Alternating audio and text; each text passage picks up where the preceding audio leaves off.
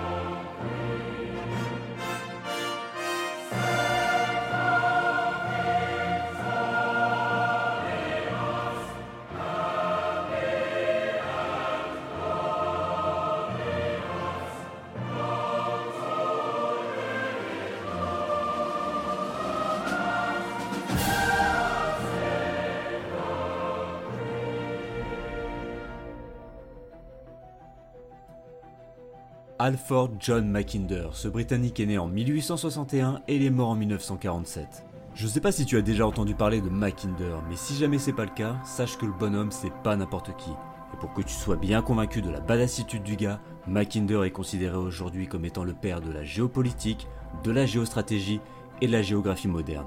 En plus de ça, sache que les travaux de Mackinder vont avoir des répercussions sur tout le XXe siècle. Maintenant, pour que tu comprennes bien le personnage et surtout l'influence considérable qu'il aura sur tout le XXe siècle, il convient que je te le présente un minimum. Et tu t'en doutes bien, quand on est appelé à devenir le père de la géopolitique mondiale, on sort pas de nulle part. Mackinder, il fera pas les choses à moitié, il va devenir un véritable poids lourd dans tout ce qui touche à la géographie. Déjà pour commencer, c'est lui qui a introduit en 1887 l'enseignement de la géographie à l'université d'Oxford. En 1899, il fonde l'institut School of Geography et de 1903 à 1908, il occupe la direction de la London School of Economics. Et comme il s'arrête pas là, ce sera aussi un homme politique. Il sera membre du Parlement de 1910 à 1922 et il sera également membre du prestigieux Conseil privé du Royaume-Uni.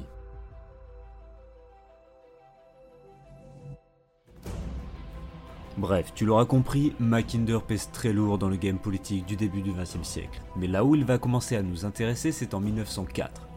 1904, c'est la date à laquelle il va publier l'article pour lequel il est le plus connu, le pivot géographique de l'histoire, aussi connu sous le nom de Arsland. Et c'est justement ce concept de Arsland qui va considérablement influencer dans un premier temps la diplomatie britannique et dans un deuxième temps, à partir des années 50, la diplomatie américaine. Après avoir dit tout ça, j'imagine bien que tu dois te demander c'est quoi le Arsland, c'est quoi le pivot géographique de l'histoire? Qu'est-ce que ça raconte exactement? Je te rassure, on y arrive. Le 25 janvier 1904, Mackinder va faire une conférence devant la Société royale de géographie de Londres, conférence dans laquelle il va annoncer son fameux concept de pivot géographique de l'histoire. Si un jour l'envie de prendre de lire The Geographical Pivotal History, le livre de Mackinder, sache quand même que l'ouvrage de référence, encore publié par la Royal Geographical Society, fait quand même plus de 400 pages. Donc tu vois bien que la théorie, c'est pas une idée vague griffonnée sur un bout de table, c'est quand même très lourd. Alors ici, je vais t'épargner les détails et on va aller à l'essentiel. Le Heartland, en un mot, c'est l'Asie centrale. Ça prend la moitié de la Russie, le Kazakhstan, l'Ouzbékistan, le Turkménistan, l'Iran, l'Afghanistan, le Pakistan et une partie de la Chine. Oui, mais le Heartland, c'est pas juste un immense territoire, c'est évidemment bien plus que ça. Si Mackinder lui donne autant d'importance, c'est tout simplement parce que selon lui, c'est la zone la plus stratégique dans le monde entier. À l'époque comme aujourd'hui, il n'existe pas sur toute la surface du globe de zone plus stratégique que le Earthland. Je sais bien, ça peut paraître étrange que l'Asie centrale soit à ce point si importante, mais t'inquiète pas, tu vas voir, ça s'explique parfaitement. L'Asie centrale, c'est d'abord et avant tout la route de la soie. Quand on mentionne la route de la soie, généralement on pense à quelque chose d'ancien, comme le Moyen Âge par exemple. Mais la route de la soie, elle existe toujours aujourd'hui. Dans le passé, c'était la route des épices, et à partir de la fin du 19e siècle, c'est la route des hydrocarbures, principalement le pétrole et le gaz. Ce qu'il faut comprendre ici, c'est que le Earthland concentre en son sein l'articulation des différentes routes de la soie, et par ce biais, le Earthland représente le cordon ombilical du commerce mondial. Après ça, le Earthland a aussi une particularité géographique, il est en plein milieu du continent eurasiatique. Et pour que tu comprennes pourquoi c'est si important d'être au milieu de l'Eurasie, il faut que je t'explique comment Mackinder voit le monde. Et je te préviens tout de suite, on va complètement bouleverser le planisphère que tu as l'habitude de voir.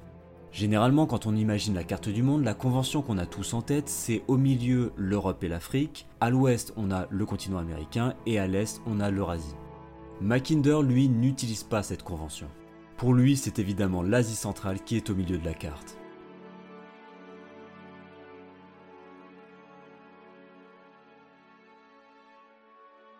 Pour Mackinder, l'Eurasie et l'Afrique ne sont qu'un seul et unique continent, l'île monde. L'île monde, territoire le plus important sur Terre, est entouré par les océans. Au large de ces océans, on trouve les îles périphériques. Mais attention, parce que ces îles périphériques, qui si on en croit Mackinder sont relativement sans intérêt, c'est quand même l'Australie, le Japon, le Royaume-Uni et même tout le continent américain. Et enfin, au centre de cette île monde se trouve le Earthland. Si on veut essayer de synthétiser, ce qu'il faut que tu gardes à l'esprit, c'est que l'île monde, donc l'Eurasie et l'Afrique, c'est la partie la plus importante sur Terre. Cette zone contient 50% des richesses mondiales, et si on analyse aussi l'histoire, on se rend compte que c'est aussi une zone qui a vu les plus grands empires, les inventions les plus brillantes, mais aussi les plus grandes invasions et les plus grandes batailles. Maintenant, la question qui se pose, c'est est-ce que cette vision elle est révolutionnaire? La réponse est bien évidemment oui, et comme tu vas le voir, pas qu'un petit peu. Parce que ce qui va découler de tout ça, c'est que grâce au Earthland, l'île monde pourrait devenir un continent unifié. Une association entre le Earthland, l'Europe, l'Asie, l'Afrique, si tout ça fonctionnait comme un seul bloc politique et économique, c'est tout le reste du monde qui deviendrait marginal. Et c'est là que ça commence à coincer, parce que dans ce reste du monde qui deviendrait marginal, on trouve notamment le Royaume-Uni et les États-Unis. Ce qu'il faut comprendre ici, c'est que si cette vision devient réelle, le point le plus puissant du monde ne serait pas dans la première partie du XXe siècle le Royaume-Uni et dans la deuxième partie les États-Unis, mais au contraire, ce serait l'Asie centrale.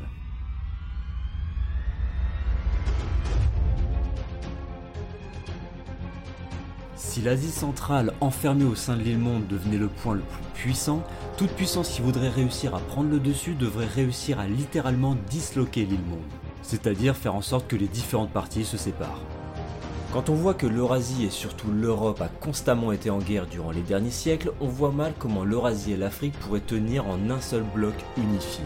C'est là que les explications de Mackinder vont nous être utiles. Parce que ce qu'il explique dans sa conférence sur le pivot géographique de l'histoire, c'est qu'on est arrivé à une époque où géographiquement, les États et les nations ne changent plus beaucoup. Donc en tout cas au niveau de l'Eurasie, les pays qui sont en place vont être amenés à le rester durablement. Si on met de côté le Royaume-Uni, au niveau continental, dans l'Eurasie, les principales puissances sont concentrées en Europe de l'Ouest. Et le pays qui est amené à devenir la puissance dominante, c'est l'Empire allemand. De l'autre côté, à l'Est, il n'y a absolument rien d'autre que l'Empire russe, surnommé à l'époque le rouleau compresseur. C'est un empire qui n'est pas très développé comparé à l'Europe de l'Ouest, mais c'est quand même un empire qui pèse lourd de par sa taille et sa population. D'ailleurs, même si l'Empire russe est déjà très grand, il a tendance à vouloir s'étendre et exerce à l'époque une très forte pression sur l'Afghanistan et l'Inde britannique.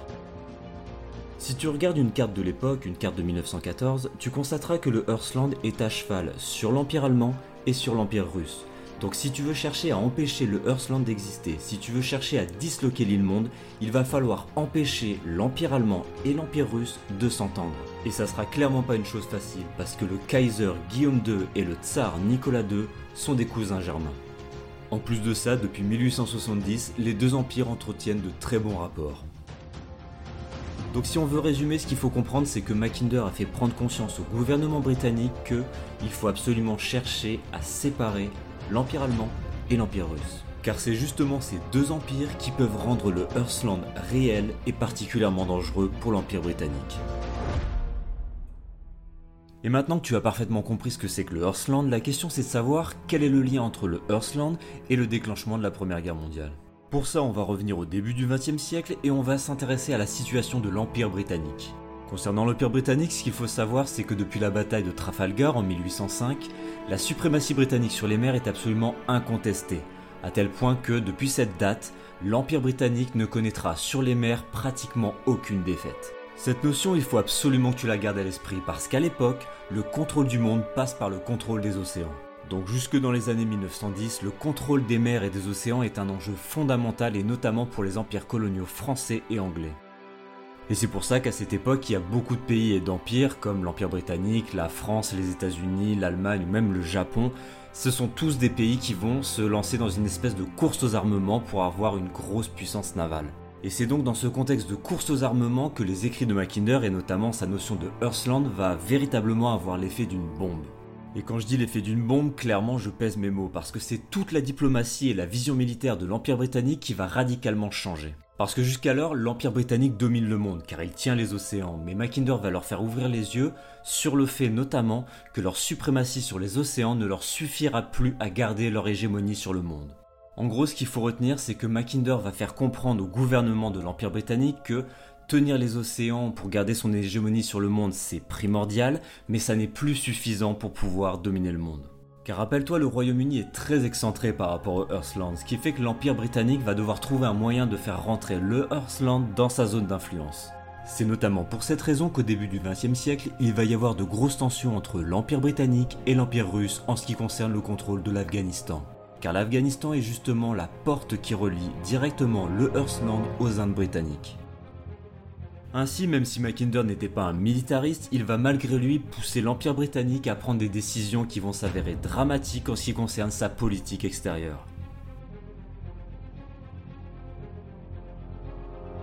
Donc au début du XXe siècle, l'Angleterre a deux problèmes principaux. Le premier, c'est le développement de l'Empire allemand qui, depuis la fin du XIXe siècle, connaît un essor économique très important. L'essor agricole et industriel de l'Allemagne est tel que, dès les années 1890, l'industrie britannique est complètement dépassée. De 1850 à 1913, le PIB en Allemagne est multiplié par 5. Au niveau de la production industrielle, l'Allemagne, dès les années 1910, produit quasiment presque autant de charbon que l'Empire britannique. De 1880 à 1900, la production d'acier en Allemagne bondit de 1000%.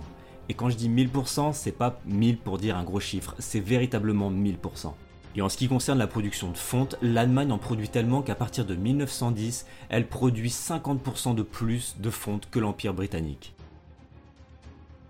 Peut-être que tu te demandes pourquoi je te parle en particulier de ces trois ressources. Eh bien ce qu'il faut savoir c'est que depuis 1850, ces trois ressources, l'acier, la fonte et le charbon, sont absolument primordiales. Parce qu'elles permettent de faire fonctionner un réseau de chemin de fer et aussi de faire fonctionner les locomotives qui vont passer dessus.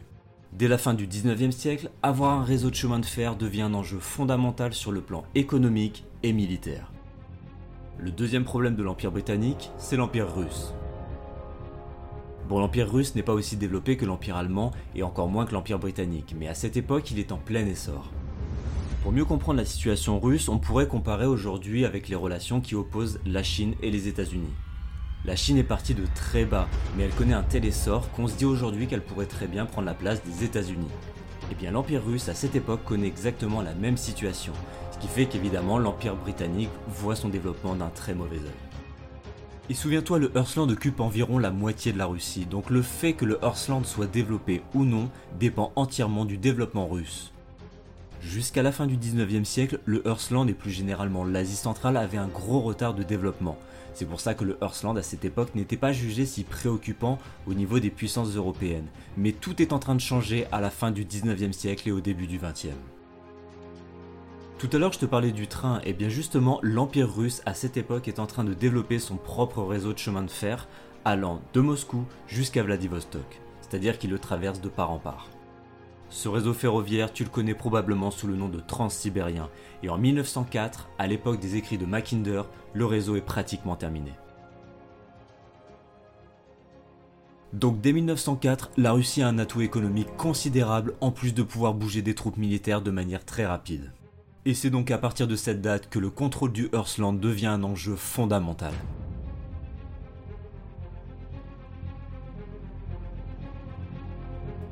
Maintenant, si on veut essayer de synthétiser, qu'est-ce qu'il faut retenir? Ce qu'il est primordial de bien comprendre, c'est que le Hersland représente pour l'Empire britannique un grand danger, mais aussi un énorme enjeu stratégique. C'est-à-dire qu'elle ne peut pas faire comme si le Hersland n'existait pas, elle va être obligée de développer une politique pour soit le contrôler, soit le détruire. Depuis la bataille de Trafalgar, donc en gros depuis que l'Angleterre domine l'Europe, elle a réussi à mettre en place une stratégie de géopolitique ultra performante lui permettant de garder son hégémonie sur le monde. Alors tu vas me dire, bon mais comment elle s'y prend? Eh ben ça passe par le contrôle des mers, ça c'est évident, mais ça passe aussi par le contrôle des masses continentales européennes. Ça veut dire que pour régner en maître, l'Angleterre doit garder le contrôle total sur l'Europe. Et pour faire ça, elle y va pas par quatre chemins, elle fera toujours en sorte que aucun pays en Europe ne devienne trop dominant. Et si par hasard il y a un des pays européens qui se développe suffisamment au point de devenir une menace contre l'Empire britannique, l'Angleterre va systématiquement s'associer aux autres pays européens qui se sentent menacés par cette puissance émergente. Mais attention, si l'Angleterre s'associe à ces pays, c'est pas juste pour les aider, c'est vraiment pour pouvoir détruire le pays en question. Et ça, si tu veux, Gérard Chalian l'explique parfaitement dans la préface du livre de Zbigniew Brzezinski, Le Grand Échiquier. À cet égard, la politique future des États-Unis ressemblera à celle de la Grande-Bretagne du 19e siècle, soucieuse de ne laisser aucun État européen devenir dominant. Celle-ci s'alliait avec les États qui se sentaient menacés par l'ascension d'un rival trop puissant sur le continent. Donc en fait, que ce soit la France de Napoléon, que ce soit l'URSS de Staline ou l'Allemagne nazie, l'Angleterre et les États-Unis auront systématiquement la même politique, à savoir s'allier à leurs ennemis pour pouvoir les attaquer directement. Juste avant, je te parlais de Zbigniew Brzezinski, et eh bien sache que ce personnage va être vraiment important ici parce qu'il va être l'héritier direct des travaux de Mackinder. Mort en 2017, Brzezinski a été le conseiller diplomatique des présidents Jimmy Carter et Barack Obama. Il est l'un des fondateurs les plus directs de la politique de containment, c'est-à-dire d'encerclement vis-à-vis de la Russie. Et c'est avec, en partie, les écrits de Mackinder que Brzezinski va comprendre l'enjeu fondamental de l'Asie centrale et du lien qui peut y avoir entre le Earthland et la place que les États-Unis doivent occuper s'ils veulent dominer le monde. Si tu veux, c'est pas un hasard si la Syrie est en guerre civile depuis 2011, que l'Irak a été détruite, que l'Iran est systématiquement pointé du doigt par les États-Unis, que l'Afghanistan est en guerre depuis plus de 40 ans. Tout ça n'est pas un hasard, ça résulte de politiques très complexes qui visent à dominer le Earthland.